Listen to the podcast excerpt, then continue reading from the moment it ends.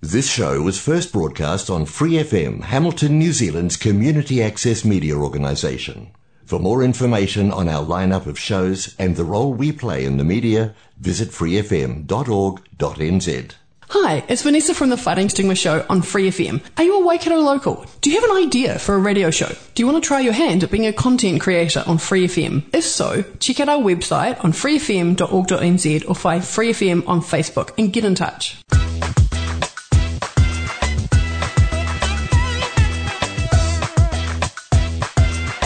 Hola amigos, aquí estamos una semana más en Quiénes Somos. Espero que hayáis tenido una buena semana y aquí os habla Pepa. Y bueno, hoy hemos traído a una persona que no es el, eh, la típica persona con la que te vas a tomar una copa generalmente o bueno. Y eh, va a ser una conversación muy interesante porque, bueno, aquí eh, su nombre es Juan Pedro. Hola Juan Pedro, ¿cómo estás? Hola, buenos días o buenas tardes. Juan Pedro también me estaba contando que de vez en cuando aquí le dicen JP. Sí. JP, sí, porque, bueno, aquí ya sabemos todos que el tema de los nombres puede ser un poco complicado. Yo, yo que me llamo María José y que de ahí Pepa y tener que explicar siempre con Sí, los la dos J es siempre un la. J, los dos apellidos, oh, Sí. el no cambiarte el apellido cuando te casas. También. Bueno, pues como os decía, eh, Juan Pedro no es mm, em, uno de los de las personas que han venido normalmente porque él de hecho es sacerdote. Y bueno, la, la idea de este programa es em, traer a, a lo que es la persona, no, no tanto al sacerdote. El sacerdote, pues sí, obviamente es parte de, de su vida y de quién es y de lo que hace, pero queremos hablar con la persona detrás de esa profesión, al fin y al cabo. Yo ese tema también me, me gustaría eh, tratarlo, si, si esto se, Sí. si se considera una profesión o, o una manera de... Pero mira, claro, es que desde la perspectiva de, una, de un cristiano, de- pues es- uno descubre cuál es la razón de su existencia. Yo, ahora mismo no, no hago una distinción entre, bueno, yo soy sacerdote unas cuantas horas al día, cuando estoy celebrando misa o cuando estoy predicando, y luego el resto del día soy eh, Juan Pedro. Me quito el padre de delante. No, yo soy siempre, esté durmiendo o despierto, esté haciendo bicicleta, que es una cosa que me encanta, o, o esté hablando con otras personas, soy siempre sacerdote. Siempre sacerdote, pero bueno, Claro. pero al fin y al cabo es una profesión Claro, también. por supuesto. Bueno, sí, claro, es una profesión que tengo que intentar hacer lo mejor que puedo. Efectivamente. Sí. Bueno, además de, de ser sacerdote o de ser eh, todo lo que hemos dicho, eh, Juan Pedro es de Granada. Y Granada es para mí una, es un lugar muy especial y muy cercano porque es de la misma región de donde yo vengo, que es Andalucía. Cuéntanos un poquito, cuéntanos un poquito de ti, aparte de lo que yo ya he dicho. Mira, yo, yo, yo crecí eh, no en Granada misma, sino en un pueblo de una comarca que se llama La Alpujarra, con una tradición muy una tradición muy especial porque mm, tiene mm, eh, orígenes, bueno, ha, ha- ha habido ahí durante siglos eh, árabes y hay una mezcla cultural cristiana y mora, como decimos allí, muy interesante. Eh, yo crecí en un pueblo muy pequeño que se llama Órgiva, aunque nací en otro pueblo pequeño también que se llama Lanjar- Lanjarón. Y yo creo que eso lo he llevado siempre en mi vida, porque hasta los 16 años me he vivido con esa libertad de poder salir y entrar de casa cuando me daba la gana, de conocer a, la a toda la gente con la que me cruzaba, poder mm, vivir sin miedo y sin ningún tipo de, mm, de, no sé, de limitaciones. Eso creo que lo he llevado encima, ¿no? Eso es importante. Lanjarón es de donde era el agua. Efectivamente. El agua famosa. Mejor, sí, sí. Eh, bueno, yo quería hacer un inciso aquí de, de si hablo de tú, hablo de usted. am, Como quieras, por supuesto, me puedes hablar de tú, no hay problema. Eso sí, yo, sí. yo, yo quería cercanía. comentarlo porque eso aparte, no, no ya entre nosotros, sino eso como, como cuestión cultural pasa mucho entre los hispanohablantes, que depende de dónde vengas, eh, el hablar de tú, el hablar de usted, puede, unos pueden considerarlo falta de educación, pero para nosotros en Andalucía, donde nosotros somos, es bastante común lo de hablar de tú. Sí, sí, sí, sí, no, no hay ningún problema. Yo creo que también los tiempos han cambiado. cuando nosotros crecíamos, probablemente hablarle al sacerdote de, de tú es, em, entendía como una falta de respeto Hoy día eso ya no es, el caso. A mí no me importa en absoluto que me hablen de tú. No, pasa nada. Bueno. Em, quiero que nos cuentes un poquito, ya nos has dicho cuando eras niño que esa libertad, esa sensación, pero aparte ya de, lo que es la vida en la calle, ¿cómo era ese niño por dentro? ¿Qué, qué, cosas te interesaban? ¿Qué cosas te...? Mira, yo crecí en una familia cristiana, pero no mojigata, ni beata, ni de, mm, de tener demasiadas imágenes sagradas por toda la casa, ni nada así. Éramos, pues no sé, como una, cualquier familia cristiana. Por supuesto, íbamos a misa los domingos, pero fíjate que ni siquiera íbamos todos juntos a misa. Había misa en el pueblo y cada uno iba a la misa que le daba la gana, cuando quería, y se sentaba donde quería. Mm, eh, y bueno, sí es verdad que de vez en cuando rezábamos el rosario, pero sobre todo si íbamos en el coche con mis padres. Eh, a veces, pues, mi padre decía, ¿querés que recemos el rosario? Y quien quería se unía y quien no quería no se unía. Pero que todo eso fue dejando una, una huella en mí. Eh, y bueno, llegó un momento en que yo empecé a plantearme, yo, veo que, que Dios me puede estar pidiéndome algo se lo ha pedido a otros. Y, la pregunta que yo siempre tenía dentro era, si se lo ha pedido a otros y otros le han dado su vida, yo por qué no? Y, no podía darle una respuesta en otro sentido. ¿Por, ¿por qué no? ¿Por qué no? Y, ¿Qué, edad tenías cuando pensabas este Pero cuando, cuando empecé a pensar de esa manera, pues era un adolescente, pues tendría 15 años. 15 años, ok. Eh, hay gente que se escandaliza o que se sorprende de, que tan joven pueda alguien eh, considerar mm, tomar una decisión que le va a afectar para toda la vida. Pero eso, bueno, en, nuestro tiempo pasa, está pasando también en, otras decisiones con en, las que yo no compartiría. Eh, padres permiten a, a hijos hacer cosas que, que, también le van a afectar toda, toda la vida y nadie cuestiona eso. Por supuesto, además, la, la, decisión que yo estaba tomando de comprometerme con eh, a bueno a no casarme, por ejemplo, eh, era una decisión que interiormente yo la tomaba en firme, pero también sabía que, sí, que, que, que podía fallar y que me, habría sentido perfectamente libre. Yo me acuerdo una vez mi padre diciéndome, mira, si, cambias de idea, si cambias de idea, no, no te creas que, nos vas a, poner muy tristes o que no, nos va a dar un disgusto. Siéntete completamente libre. Y recuerdo decirle, papá, ¿por qué me dices eso? Yo estoy feliz con lo que estoy haciendo. Pero tus padres promovían aquello o era una cosa más eh, bien no, no, salió, no, La verdad es que salió de mí. De hecho, la, porque hay que contar la historia. Yo primero eh, tomé la decisión de hacerme del Opus Dei.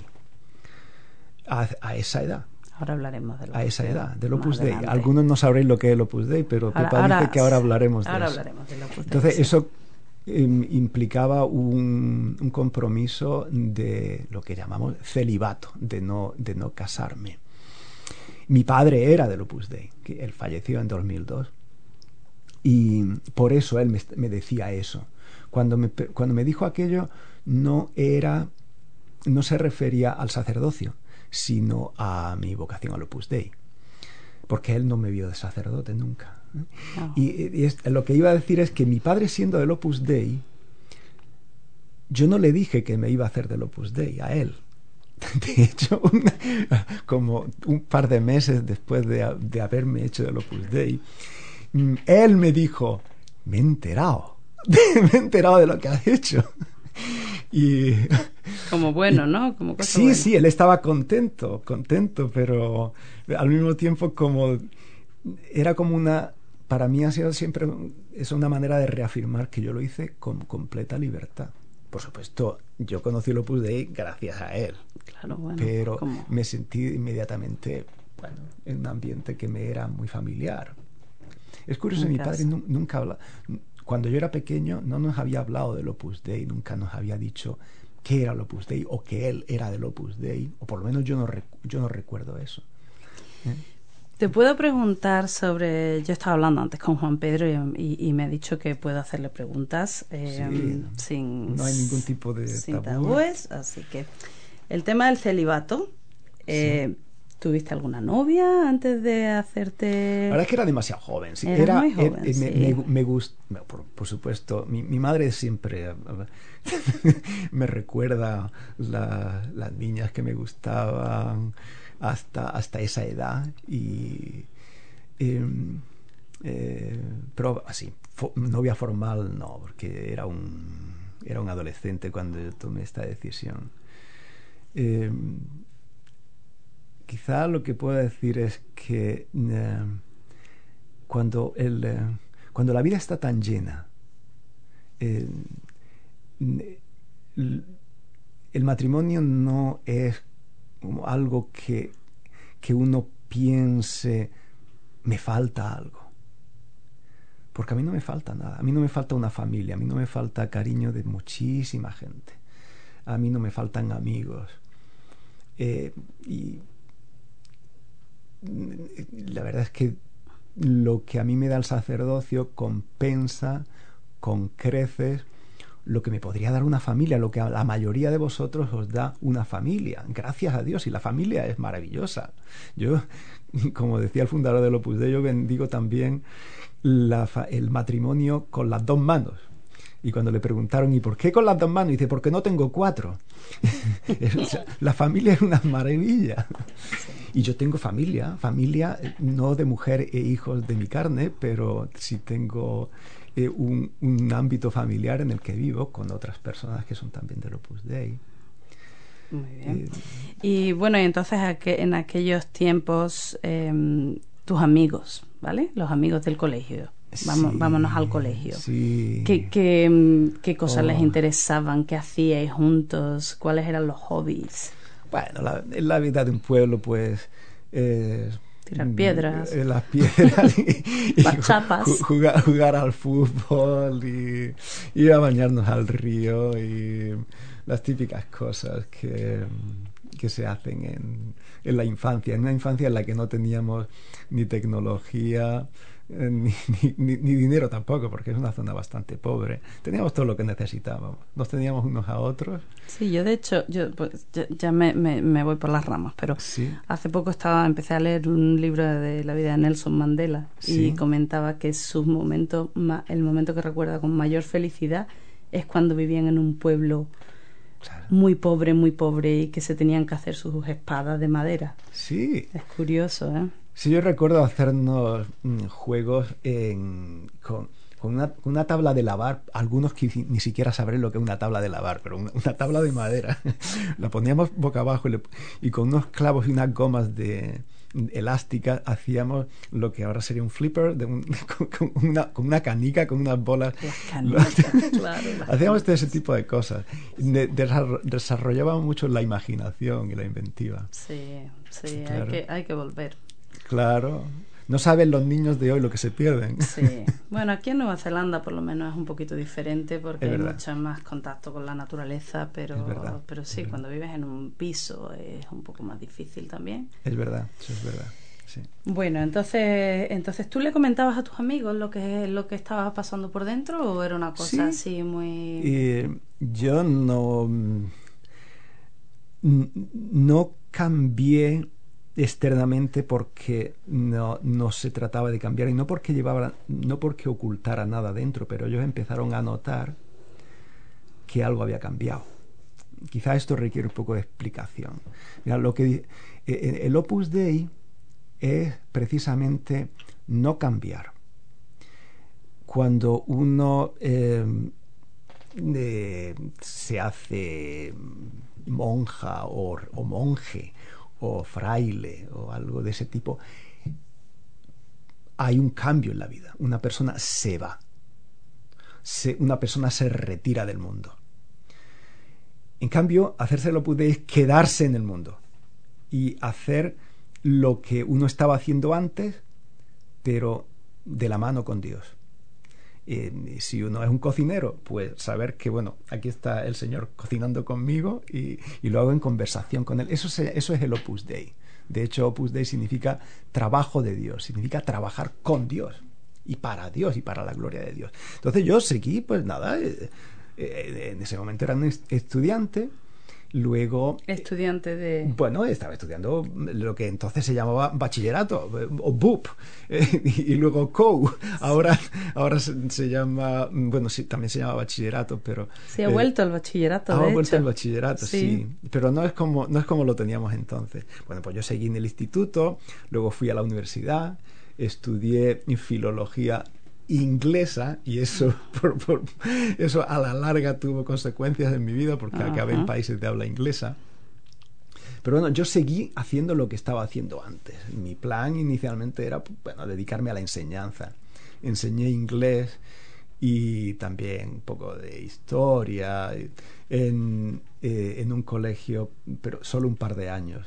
Luego ya lo que sucedió pues que en el Opus Dei me preguntaron, eh, mira tú ¿Estarías dispuesto a hacerte sacerdote? Piénsatelo. Y yo la verdad no lo pensé mucho. no lo pensé mucho, pero porque yo estaba abierto a lo que a la aventura que Dios tuviera preparada para mí y dije, pues, pues sí, pero ¿por qué no? Eh, entonces me fui a Roma. Oh. Fui a Roma a, a prepararme ya con más intensidad para ser sacerdote. Ahora que ya hemos empezado, ya que, que como que salía, que, lo del Opus Dei tenía que salir, así que vamos, vamos a entrar más profundamente en el Opus Dei. El Opus Dei se creó en España, ¿verdad? En España es una, ¿cómo lo, cómo lo denominarías? Una, bueno, es una rama, una secta, supongo que no, es una palabra muy fea, no, sé cómo. No, precisamente porque secta es algo sectario que se separa y el Opus Dei es, bueno, pues una, es una parte de la Iglesia. Es un, de la Iglesia Católica. por supuesto, de la Iglesia Católica sí, es como una familia dentro de la Iglesia. Los que seáis, seáis católicos, y me imagino que como estamos hablando a la gente de habla hispana, la mayoría, si tenéis una religión, seáis católicos, aunque no todos, por supuesto. Pero mm, sabéis que, bueno, pues, bueno, pues vosotros sois de una familia cristiana, el Opus Dei es también una familia. Mira, técnicamente se llama una prelatura eh, y Esa no me la sabía. Es una, prelatura eh, porque hay un prelado que es eh, la, la, cabeza de, del Opus Dei, que vive en Roma. y es una prelatura que tiene una misión específica. Es como, imagina que el Papa dice, bueno, a todos los que estén interesados o todos los que se sientan llamados a esto, le voy a dar una misión. Tenéis una misión en este mundo. Y es recordarle a todo el mundo que en lo que están haciendo, trabajando en la radio, trabajando en política, trabajando en la universidad o en una granja o donde sea, ahí pueden y deben encontrar a Dios. Este es el mensaje del Opus Dei. Entonces, la Iglesia le da ese mensaje a personas que yo he hablado de mi celibato, pero la, pero la inmensa mayoría de la gente del Opus Dei son casados, tienen su familia y bueno, pues se levantan por la mañana, rezan un poco o mucho. y, van a ¿Hay obligación de, cuántas veces al día rezas? Es parte, tenemos lo que se llama un plan de vida, eh, que es como una, no sabría cómo llamarlo, como una receta que tú la sigues para eh, que es tu alimento, lo, mismo que la mayoría de las familias tiene desayuno, almuerzo, eh, merienda y cena. Pues eh, el alma ah. también necesita comida. Una rutina. Sí, una rutina y un menú. Y, y sí, pues, pues, pues, rezamos el rosario todos los días. A veces, pues mira, me imagino que muchos de nosotros lo hacemos en el coche, si vamos de un sitio para otro, pero por supuesto si lo podemos hacer en casa mejor. Bueno, aparte, por supuesto, intentamos ir a misa todos los días. Yo celebrar la misa, por supuesto. Eh, Todos los días, siete días a la semana. Todos los días, sí. Eh, en sitios como en Hamilton, para, para la mayoría no es posible ir todos los días a misa porque, eh, porque no hay tantas misas como en otros países de más tradición cristiana. Yo quiero hacer un inciso aquí y, quiero comentar que desde el programa Quienes Somos, desde el, grupo del Waikato Hispano Latino, hay una cosa que nosotros tratamos de mantenernos un poquito al margen de lo que es cada uno, pues tiene sus creencias personales, etcétera, pero mm, tratamos de estar abiertos a, todos y, y, todo el mundo es bienvenido y todo el mundo es respetado. Entonces, para mí, yo, yo como digo, yo tengo mis propias creencias, yo de hecho soy cristiana, pero, pero a mi manera. Y como decía Juan Pedro, pues generalmente la mayoría de nuestros países, de hecho, son cristianos. O sea, creces yendo a un colegio cristiano, las familias en general van a ser cristianas, o sea, que, que es... Que, que, a cada uno le llega la historia pues de, de una manera. Pero pero es muy interesante eh, escuchar a la persona y hablar y que, y que, y, que eh, esta, esta conversación es pues entre dos personas que pues que se respetan y, y, sin necesidad de, de, pensar en lo mismo no no te estoy diciendo ni que, sí, ni que sí ni que no pero que es muy interesante escuchar em, de dónde sale porque a, a, donde voy ahora es una cosa que me pasó aquí en Nueva Zelanda una vez es que fui a un evento en una iglesia que era del el Bridge, creo que era el Bridge Church. Y yo les pregunté allí y les comenté, por ejemplo, em, ¿y cuál es, cuál es vuestra creencia? ¿En qué os diferenciáis de otros, de otros cristianos o de otros? Y de hecho no me lo supieron decir. O sea, hay, hay esta familia que estás comentando del Opus Dei, tal y como me lo explicas. Aquí en Nueva Zelanda parece que hay como muchas de esas familias, muchos grupos. La religión es una cosa mucho menos em, de, una masa grande, sino grupitos separados. Pero no, no siento que, No lo sé, o sea, me encantaría hablar con, con, personas de, pues de todos estos grupos y, saber por dónde van, pero el Opus Dei concretamente es un, es un grupo muy bien definido tú, o sea, tú sabes decirme sí. qué y por qué. Eh, ¿Qué y por qué?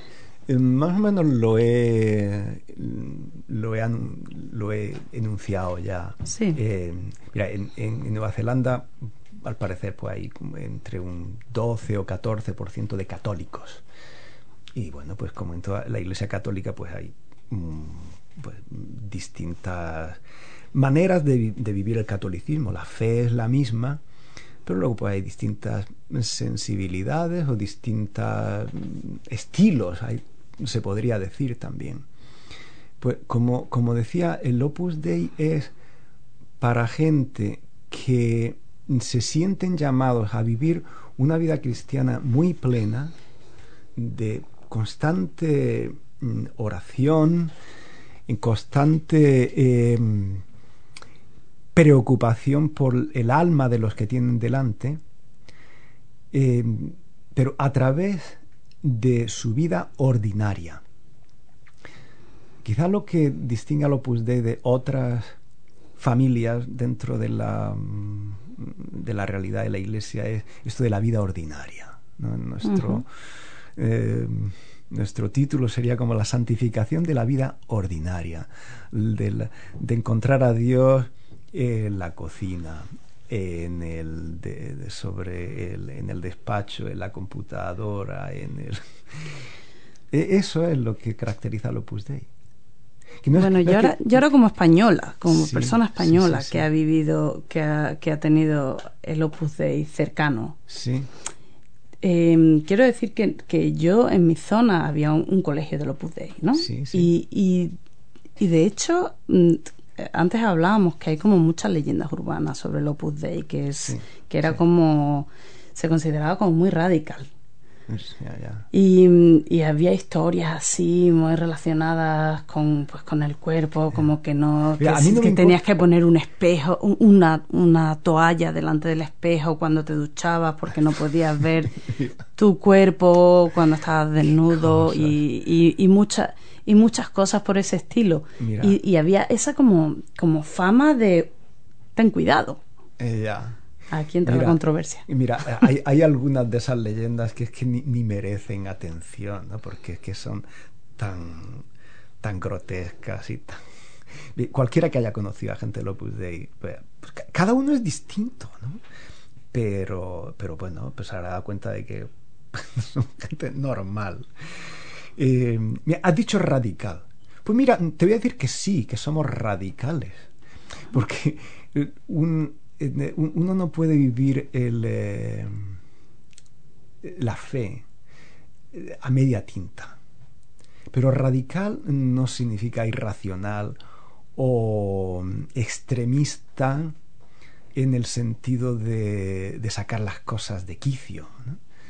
Eh, radical significa hasta la raíz. Y yo, como decía antes que me considero sacerdote, hasta la raíz me considero mucho más hijo de Dios, pues bueno, de- desde antes de nacer, De- porque Dios primero pensó en mí y luego al parecer dijo, mira, tiene defectos, pero ¿sabes qué? Que me gusta, lo voy a, le voy a dar vida. Y entonces, ¡clac! Eh, me hizo existir. Pero bueno, y esto lo, lo digo no por mí, eh, lo digo por cada uno de los que me oís, por si os sirve esa consideración. Pe- pe- pensad, bueno, a lo mejor Dios eh, podría haberme desechado como una idea, como una mala idea. ¿Cómo se me pudo ocurrir darle existencia a tal desastre? Pues Dios no piensa de esa manera. Al parecer no piensa de esa manera. Pensó, pues mira, sí, te voy a dar existencia. Bueno, pues eso es lo que hizo contigo y conmigo. Y, y, y, y por ese motivo yo pienso que radicalmente no me puedo olvidar de que soy un hijo de Dios. No me debo olvidar de que soy un hijo de Dios. Y hay gente que piensa, pero bueno, es que es demasiado. Antes te has sorprendido que, que vamos a misa todos los días. Que por cierto, una misa de diario lleva 20, 25 minutos. ¿eh? No es, y, y 20, 25 minutos que probablemente es menos tiempo del que la mayoría mm, pasan viendo eh, YouTube. YouTube. YouTube como dicen en- YouTube. allí en nuestra zona Sí, o en, la- en los social media, en la- en la- que, que, como dice alguien, es lo más antisocial porque nos aísla de otras personas. Ciertamente En fin, bueno, podría, ya me he puesto a predicar, ¿eh? ahí entramos está el, el- el cura vive El cura. vive eh, ha tomado Eh, sí, em, sí, a la ya me ha persona salido, ya me ha salido, y no, y no me arrepiento, está- no, me está- arrepiento. no, ¿eh? pero está bien, está bien. O sea, de eso se trata, de que cada uno Claro. es, es quien es y, es perfecto.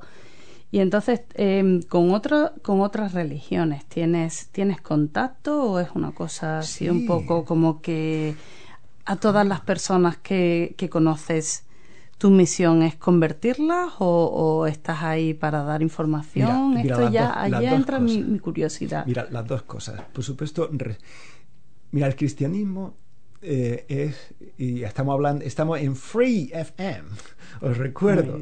El cristianismo es de verdad la religión de la libertad. ¿Y qué, qué es la libertad? La libertad es la capacidad que Dios nos ha dado de pensar y, luego, y de amar la verdad que hemos descubierto porque si no acabamos amando la verdad, la verdad se convierte en, eh, la suegra, ¿no? Que existe, pero, pero uno acaba no queriéndola demasiado, ¿no? No, la, la verdad hay que amarla y seguirla. Entonces, mira, por supuesto, me dice, tú estás ahí para convertir a otras personas. Yo, ah, por supuesto que me gustaría convertir a todo el mundo, porque es la mayor felicidad que yo le podría dar a otros. Pero respetando completamente su libertad. Por supuesto que tengo todos los amigos que quiera, no católicos, no cristianos. De hecho, mi ocupación principal ahora es la capellanía en la Universidad de Waikato. Y allí, bueno, el, el capellán de la universidad es anglicano eh, aunque su posición es capellán ecuménico, es decir, él se, él, eh, se encarga de todo lo que sea la vida religiosa o espiritual de estudiantes y eh, empleados de la universidad. Los dos colaboramos, él me manda a mi gente no porque sean católicos, sino porque dice, mira, a lo mejor esta persona le interesa hablar contigo viene a buscarme gente que no son católicos. ¿Y tú hablas tranquilamente? o sea, tu tiempo lo, se lo dedicas a cristianos y no cristianos. Por supuesto. Y yo veo en cada uno de ellos un hijo de Dios, se, lo sepan o no. A lo mejor no lo sabe, esa persona no sabe cuál es su dignidad, pero yo la sé. Yo sé quiénes son. Y, y, y, y desde el punto de, desde tu punto de vista de sacerdote, si esa persona no lo sabe, pero está haciendo una vida haciendo el bien, etcétera, eso se supone que, que todavía... Me da una gran alegría.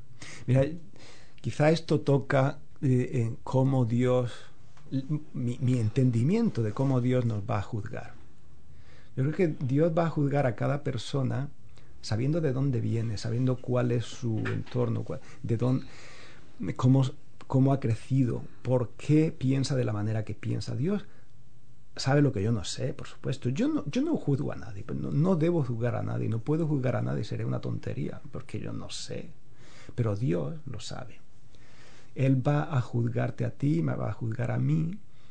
Y mi misión es, en todo lo que pueda, eh, transmitir la parte de la verdad que yo conozco.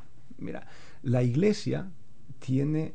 Eh, pues, eh, mm, es el, el, cauce que Dios ha dado a la humanidad para revelar su verdad. No toda la verdad, porque toda la verdad no la podemos conocer. Nuestra, nuestra mente es limitada. Bueno, yo intento desvelar a quien esté abierto a la verdad, la verdad que yo pueda conocer, para, pero para su bien, para su alegría. Interesante.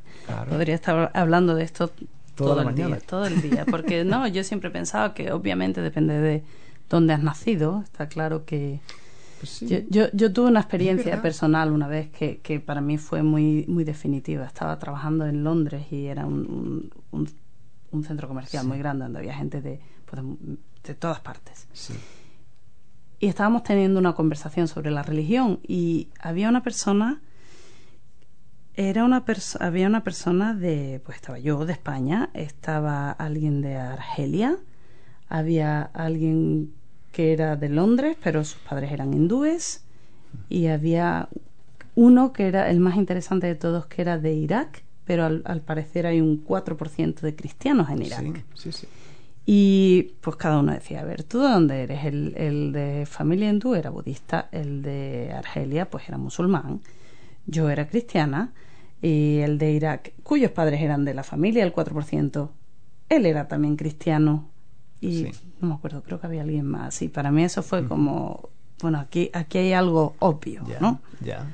Entonces, eh, pienso que desde el punto de vista de la religión hay que tener muy en cuenta todo eso, que no sé, que, nadie puede dejar esto pasar, ¿no?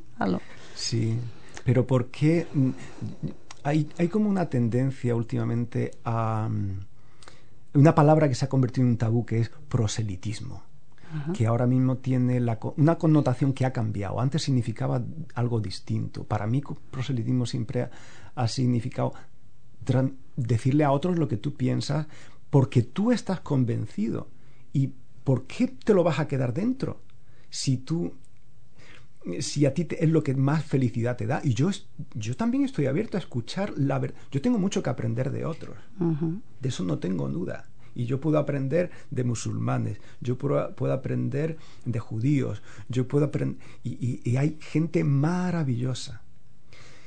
Y precisamente porque son gente tan estupenda, ¿por qué les voy a negar yo lo más grande que yo tengo dentro?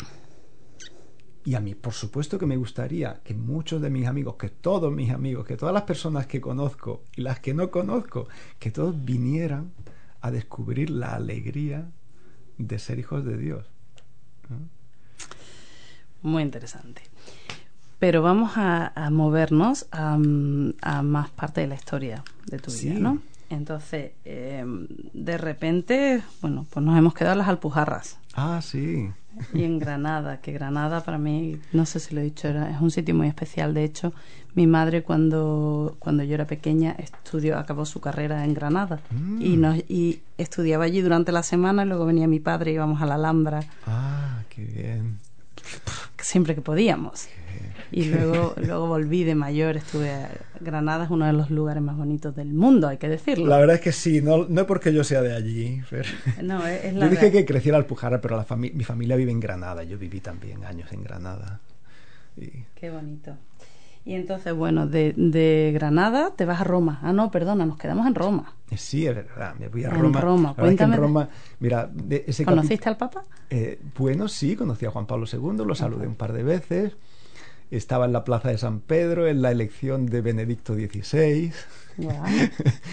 Mira, Roma fueron. Estuve de hecho 15 años. Eh, sería demasiado largo contar porque estuve. Yo me, me siento muy romano porque de, de hecho en- he vivido más tiempo en Roma que en Granada, capital. ¿no? Ah. Incluso más que en el pueblo de Órgiva, donde. Bueno, pues Roma es mi. Bueno, mm, es casa también para mí. Mira, una vez ordenado sacerdote, en el año 2006 me preguntaron si, eh, si, me- si no me importaría irme a Kenia. Guau. Kenia, sí. Eh, mira, antes de irme a Kenia, lo digo porque estamos en este programa, me pasé cinco meses en Colombia, porque en- entre que me preguntaron si me iba a si quería irme a Kenia, yo dije que sí, y de hecho irme, me quedaban unos meses, y me dijo, mira, mientras tanto, eh, hace falta mm, alguien que eche una mano en Colombia, ¿te importaría irte a Colombia cinco meses? digo, no, que me importaría, ahora mismo me voy. O sea, que, la- O- que el, la- Colombia, el estuve- viajero está ahí dentro. Sí, mira, la verdad es que no he parado de viajar porque fue Kenia ocho años, luego en 2014 me fui a Australia, he vivido en Sydney cinco años, hasta hace un año, en febrero de do- del año 2000 eh, vine aquí a Hamilton. Wow. O sea- vuelve a Colombia, que Colombia. te interrumpí, ¿no? Colombia ¿Qué fueron solo cinco meses. Ah, cinco meses. Pero me, como ellos dicen, como los colombianos dicen, me amañé muchísimo con Colombia. Sí, y, ellos me, y ellos me decían, padre, ¿para qué se va a, ¿por qué se va a ir a Kenia? Quédese aquí. Pero, y ya, ya me habría gustado, pero bueno. eh, uno acaba sintiéndose en casa eh, allí donde va. Yo no me siento forastero. Y os lo digo a, lo- a los que me conozcáis, oyentes, os lo digo mucho cuando celebramos la misa en español, que no nos debíamos sentir aquí como eh, inmigrantes. Yo no, yo no me considero inmigrante, yo me considero en casa, incluso aquí en las antípodas. Ciudadano del mundo. Ciudadano del mundo, sí es verdad. Ciudadano. Porque este mundo es el, el mundo que Dios ha creado para sus hijos y Sí, esta bueno, es, casa, es la casa. Pero luego están los visados. Eso es verdad, Isa. Luego está hemos- el, tema es un poquito más complicado que eso, desgraciadamente. nosotros, es verdad. Sí, es cierto. otro tema. Otro tema. Otro tema para otro día, pero sí, ¿no? Eh, Está claro que, que como uno se sienta es, es, es muy importante. Sí. Y bueno, pero también hay que añadir el idioma, también hay que añadir el clima. Sí. Pero hay que abrirse. ¿eh? Sí. Yo os animo, a- tenemos este programa en español en el que, que yo disfruto tanto, pero mm, procurar integraros en la... También, mira, y esto, ya como estoy aquí eva- evangelizando, que es mi, que es mi profesión, Adelante. adelante, y bueno, los católicos que estamos aquí, los cristianos, bueno, incluso los que vengáis con otra fe, pero venimos a traerla. ¿no? En, en Nueva Zelanda no es precisamente un país muy religioso. Pues traer la fe aquí a este país. Somos los nuevos evangelizadores. De hecho, eso, eso para mí es una de las cosas grandes que tiene Nueva Zelanda y es que hay muchas cosas que no la hay y Sí. bueno, pues yo puedo tener otras cosas. Yo estoy Sí. pues aquí trabajando, haciendo un programa de radio y hablando con con, con, ¿Con todo, con- no, con- bueno sí, pero con cual, con todos los miembros para sentirnos comunidad, etcétera. Sí, sí. Y bueno, pues hay muchas cosas que no las hay. Yo, por ejemplo, eh, ya sabes que ah, tengo un grupo de flamenco, que es una cosa que aquí no la hay, pero nos dan muchas posibilidades de crear. Claro. Y es un es como yo, yo, a mí me recuerda un poco Nueva Zelanda de alguna manera a lo que yo escuchaba de la España de nuestros abuelos, Sí. que era como otro momento muy diferente donde no había muchas cosas, pero pero había Sí. mucho espíritu de de, Sí. de levantarse y de unirse con otra gente y crear. Y eso es una cosa muy buena. Sí, es verdad. E- Esa palabra comunidad a todos nos gusta y es verdad. Pero mm, eh, tenemos que, que siempre ver la comunidad como algo inclusivo, no exclusivo, porque si formamos la comunidad como algo cerrado, donde encuentro mi cultura, mi lengua, mi historia, y de ahí no salgo. Entonces, eso ya no es una comunidad, eso es un, bueno, pues un, eh, bueno, un grupo cerrado, Eh, una comunidad abierta, Créeme, iba a decir no. familia, ¿no? Eh, un abrazo. Yo, o- o- otra, un- otra vez, un- un- una imagen religiosa. Pues probablemente la todos tenéis en la, en la mente la imagen de la plaza de San Pedro en Roma, de la, a la que yo he ido tantísimas veces. Eh, es un círculo, pero abierto, eh, abierto al mundo, porque y, y eso es intencional, eso es como el arquitecto lo, lo ideó, es una- un abrazo que incluye, que no excluye. Muy bonito. Eso es la comunidad para mí. Sí, yo estoy de acuerdo. Y, y- Claro. y en realidad estamos buscando lo mismo, Sí, pero por distintos caminos y está muy bien. Por eso, entre unos y otros, pues digamos que somos aprendemos más, somos más otros. fuertes, ¿no? Claro. Y, y lo mismo, o sea, nosotros como, como grupo y como la comunidad de la que hablamos en el Waikato Hispano Latino, de hecho, hacemos mucho por incluir a cualquiera que tenga interés en nosotros. Son bienvenidos, es parte de nuestra visión. Entonces, pues al final es lo mismo, pero cada uno pues tiene sus creencias personales, que está muy bien, y su manera de, de vivir, que está muy bien también. Me enrollo y, y, y se me y se me se nos va el tiempo y yo quiero que me hables de, de la persona cuando llegas a tu casa con tus amigos que me cuentas y eso tú, tú me has contado que, mm, que te gusta mucho montar en bicicleta por ejemplo Sí, qué sí. otros hobbies qué otros hobbies tienes También me gusta la música, siempre me ha gustado la música, aunque últimamente eh, hago menos. Haces bueno, ¿Tocas? de pequeño toca, sí, he tocado la guitarra mucho en mi vida. Eh, Me gusta cantar. No me eh, digas. pero en fin, cada vez menos, por desgracia. y qué, qué tipo de guitarra qué tipo de Bueno, canción mira, la verdad es que he cantado de todo. De, de- de- en, en aquellos años en España me- nos gustaban mucho a todos los, los cantautores, desde Serrat hasta... eh, bueno, ah, la- tú me has preguntado antes por una canción. mm, la Ahí- canción íbamos. Ahí, ahí, ahí está el canca que, es, que hereda mm, toda la tradición de los cantautores españoles de aquellos años y lo, y lo innova. Pero bueno, también me ha gustado siempre la música inglesa. Ya era muy de Beatles en aquellos años de- en que crecía, pero me gusta Eagles, por ejemplo, también me gusta. Mucha, mucha música. Pues hablando de la música, ya, ya, ya lo ha dejado caer. Eh, pero mm, aquí ya sabéis que siempre pedimos que, que los invitados nos, nos cuenten una canción, nos elijan una canción que sea un poco representativa. Ya, de hecho, ya nos lo has contado, pero dinos cuál es la canción que has elegido. He elegido una canción de El Canca, casi paisano nuestro, porque él es de Málaga, que también es, es Andalucía. Y yo que no, no lo conocía. No conocías al Canca. Mm. Eh, quizá tiene su público, pero bueno, y su, y su canción, esta canción se llama Volar. Volar. Es una, es una canción sobre la libertad, la libertad eh, de dejar todo lo que nos ata en esta vida para realmente vivir. Muy acorde con lo que estamos hablando. Claro. La escuchamos y luego, luego nos cuentas algo más, ¿vale? Muy bien. Volar, lo que se dice volar. Volar, volar, volar. No vuelo, volar, lo que se dice volar, volar. Volar, volar, volar, no vuelo, pero desde que cambié el palacio por el callejón, desde que rompí todas las hojas del guion, si quieres buscarme, mira para el cielo.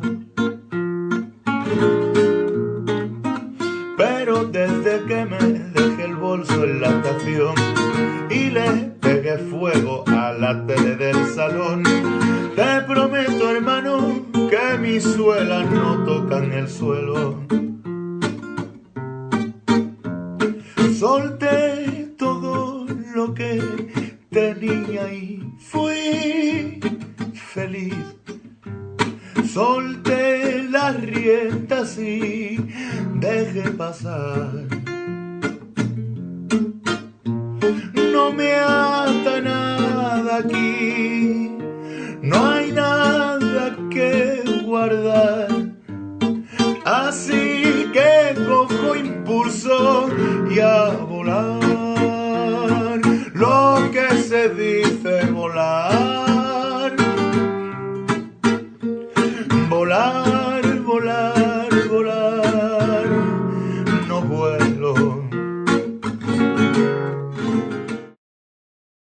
El canca, volar. Pues si te digo que yo no, que, que no lo había escuchado nunca y me gusta. Bueno, porque es que estamos, estamos lejos de España, lejos de Andalucía, pero es- yo creo que sí tiene su público allí. ¿Es famoso hace tiempo o es, Eh, es no- relativamente...? No lo sé, yo, yo lo descubrí eh, hace como cuatro o cinco años, precisamente cuando voy en bicicleta, me escucho la radio y pongo alguna eh, emisora española y ahí lo oí, me encantó la canción y ya lo busqué. ¿Quién es este Canca? Sí, con un punto de flamenquito también. Juan, Juan Gómez Canca. Bueno, pues me encanta, me encanta de hecho descubrir música nueva, Sí, que no es tan fácil siempre, sobre sí. todo la, la española. sí. Bueno, eh, y entonces ahora llegas a Nueva Zelanda después de, ah, me encantaría preguntar por Kenia, me encantaría preguntar Por Australia. ya. por Australia. eh, eh, dinos algo rapidito porque Pues mira, en Kenia eh, es tan distinto con de, pero al, al mismo yo hacía allí lo mismo que hago aquí, lo mismo que hacía en Roma o lo mismo que hice luego en Australia, que bueno, pues la vida ordinaria de la gente. Por supuesto, la vida ordinaria de la gente en Kenia es muy distinta de la, de la vida ordinaria aquí. Pero también hay gente que descubre lo mismo, que en esas circunstancias en las que viven pueden encontrar a Dios sin quejarse de lo que no tienen, con mucha alegría. Aprendió mucho en Kenia, yo en, en Kenia aprendí muchísimo, porque se aprende una vez más que, que lo importante es la gente. Mm, Lo grandísimo, lo enorme y lo bellísimo de África es, por supuesto, la gente. ahí estamos totalmente de acuerdo. No es el sitio de la gente. Claro, no lo que tienen, siempre. no lo que tienen, sino ellos mismos. Son muy agradecidos, muy generosos. Lo que, eh, como en todos sitios, hay quien lo fastidia Sí. en cada uno de nuestros países y la, la corrupción destroza a África. Pero los que están corruptos son una exigua minoría que pero afecta a toda la comunidad, por supuesto. Y da mucha pena. da Son los que cortan la, pena. eh, la mayor bacalao, parte del pastel, ¿no? Claro. Y se quedan el pastel entero. Pues sí. Una pena, pero bueno. Entonces, una, una cosa que yo me, me he preguntado varias veces, entonces cuando haces todos estos viajes, tú me estabas diciendo que te preguntan si quieres ir y tú lo decides. Eh, ¿Cómo, cómo Sí, es, cómo sí. es la, la situación? de- ¿Debo decir que sí? ¿O, Eh, o eres realmente tan libre como no, dices? No, no. eh, Pues yo me siento libre. Mira, yo creo que el- el- la, la libertad no está tanto en eh, poder elegir, y, y y- y lo dejo claro, eh, que por supuesto puedo elegir, sino en amar lo que uno ha elegido. Porque uno podría elegir, pero oh, no tengo más remedio que decir que sí. De, luego, de esa manera no se, no, no se va a ser feliz. Eh, mira, si te gusta la paella y la única opción que hay es paella, estás contento con la paella. Pero si, si, no te gusta la paella, lo que hay es lasaña, que por cierto, la, la, comida italiana me encanta. Pero bueno, a ti no te gusta. Pero mira, voy a dejar de quejarme. Voy a, cogerme, a comerme la lasaña eh, con agradecimiento por la persona que, lo que la ha preparado. No sé si el ejemplo que estoy dando es el mejor, pero que uno puede amar lo que está haciendo independientemente de que le guste o no. Yo he, tenido, yo he tenido mucha suerte eh, porque allá donde he ido me he enamorado del sitio en el que estaba y, y siempre he estado contento de estar donde, donde estuviera. Pero quizá es también una predisposición. Ya he contado cómo fue mi vocación cuando tenía pues 15 años y una vez que le dices a Dios, bueno, tú, tú conduces, llévame donde quieras. Pero mira, siempre que me han preguntado, ¿querrías irte aquí o allí? Pues pues, eh, sí, no he tenido que pensarlo mucho. Y entonces no te atas a los sitios, no cuando te vas no sientes esa no, sí esa, que esa pena claro de que irte. lo siento, claro que lo siento, claro que lo siento, sí, me, me costó irme de España, me costó irme de Roma, me costó, de, de cada sitio que he dejado, se, se, te queda un trozo del corazón, pero Dios te lo cura y, y tienes que ir pensando no en lo que dejas atrás, sino en lo que te vas a encontrar. Y la nueva gente, dice, ¿por qué la gente nueva que me voy a encontrar tiene que encontrarse una persona amargada por lo que ha dejado atrás? No, me tienen, me tienen que encontrar sonriente y feliz de estar con ellos. Porque si le estoy diciendo, estoy aquí con vosotros, pero no quiero estar aquí con vosotros. Y pues mira, mejor vete. ¿no? Totalmente, totalmente. Sí, Yo vengo me- aquí y me estoy feliz de estar aquí. Sí, así es, eh, la predisposición es esencial. Sí, sí. Este tipo de cosas la hablo yo con mis hijas todo el tiempo. Claro. El, el, el como tú te acerques a las cosas va a hacer que la vida sea de una manera o que sea Yo de creo otra. que esa es la, la verdadera libertad. Mm. La verdadera libertad es. ya. Entonces, bueno, Nueva Zelanda. Dime Sí. algo de Nueva Zelanda. ¿Qué te parece? ¿Qué, qué, qué tiene? ¿Qué falta? ¿Qué, qué, qué le cuentas a la gente que, que encuentras aquí? Vamos por partes. ¿Qué, qué opinas de Nueva Zelanda? Nueva Zelanda eh, es un lugar eh, muy acogedor. Yo creo que es muy acogedor porque hay, aquí hay gente de tantas culturas distintas. Es una mezcla eh, que todavía se está haciendo. Yo creo que en, en Europa la- el proceso de la mezcla va más avanzado, por lo que yo he visto. ¿eh? Eh, un país al que amo con toda mi alma, eh, de todos los países donde he estado, eh, Italia. Italia es Roma precisamente es la bueno la capital de la cristiandad, donde siempre ha habido gente de, de de tantas culturas, de tantas lenguas distintas, y uno llega allí y se encuentra realmente en casa. Aquí en Nueva Zelanda pasa lo mismo, solo me da la impresión de que está, es un- todavía se está mezclando, ¿no? Es como cuando estás mezclando la ensalada y tienes que seguir dándole vueltas a aquello para que realmente los gustos, los sabores se, se integren unos con otros. Esa es la sensación que me da. Mucho Eh, por hacer. eh, hay mucho por hacer, pero hay, hay mucho hecho, hay materia prima buenísima y la intención de seguir eh, creando una nación. ¿Has encontrado gente del Opus Dei aquí en Nueva Zelanda? Sí, yo no, yo no he venido aquí a, a empezar nada. El Opus Dei ha estado en, en Nueva Zelanda desde hace 30 años. Sí, el, el obispo de Hamilton pidió al Opus Dei eh, un sacerdote para ser capellán de la universidad. Y eh, si no recuerdo mal, eso fue en 1989. Y desde entonces, pues todos los sacerdotes que han estado aquí antes que yo eh, se han ocupado de la universidad. Pero bueno, también hacemos muchas otras cosas. Como sabéis, algunos de los oyentes también me ocupo extraoficialmente de la comunidad hispanoparlante aquí en Hamilton. Eh, trabajo no me falta.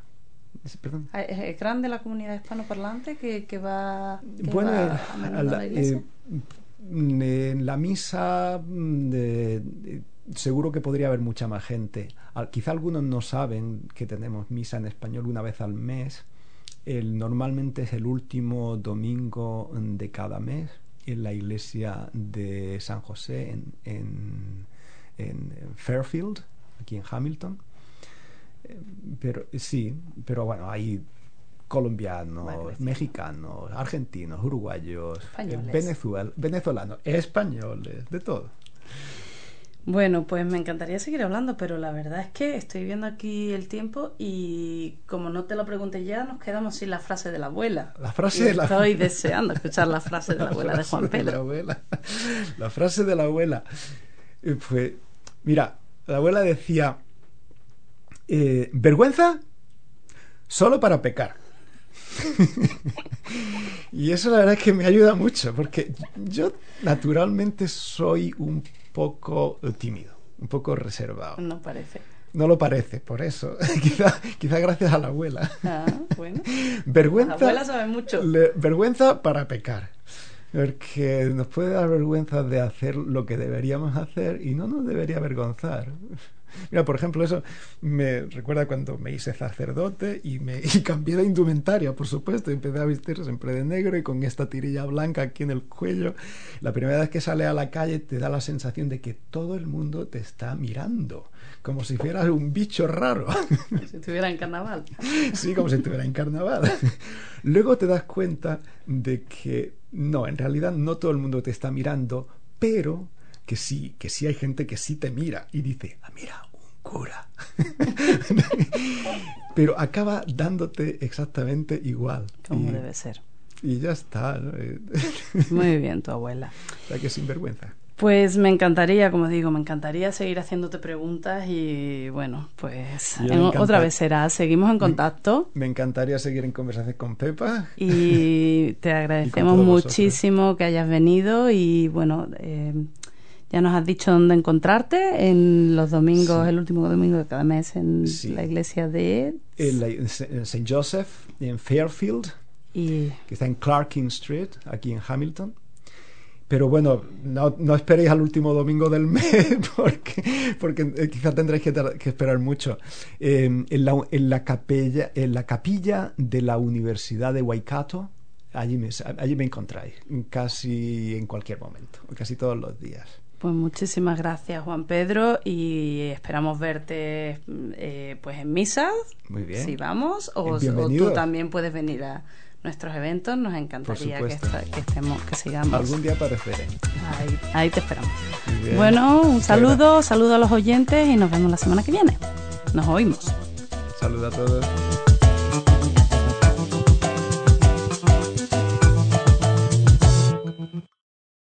For more episodes, use the accessmedia.nz app for iOS and Android devices, or subscribe to this podcast via Spotify, iHeartRadio, or Apple Podcasts. This Free FM podcast was brought to you with support from New Zealand On Air.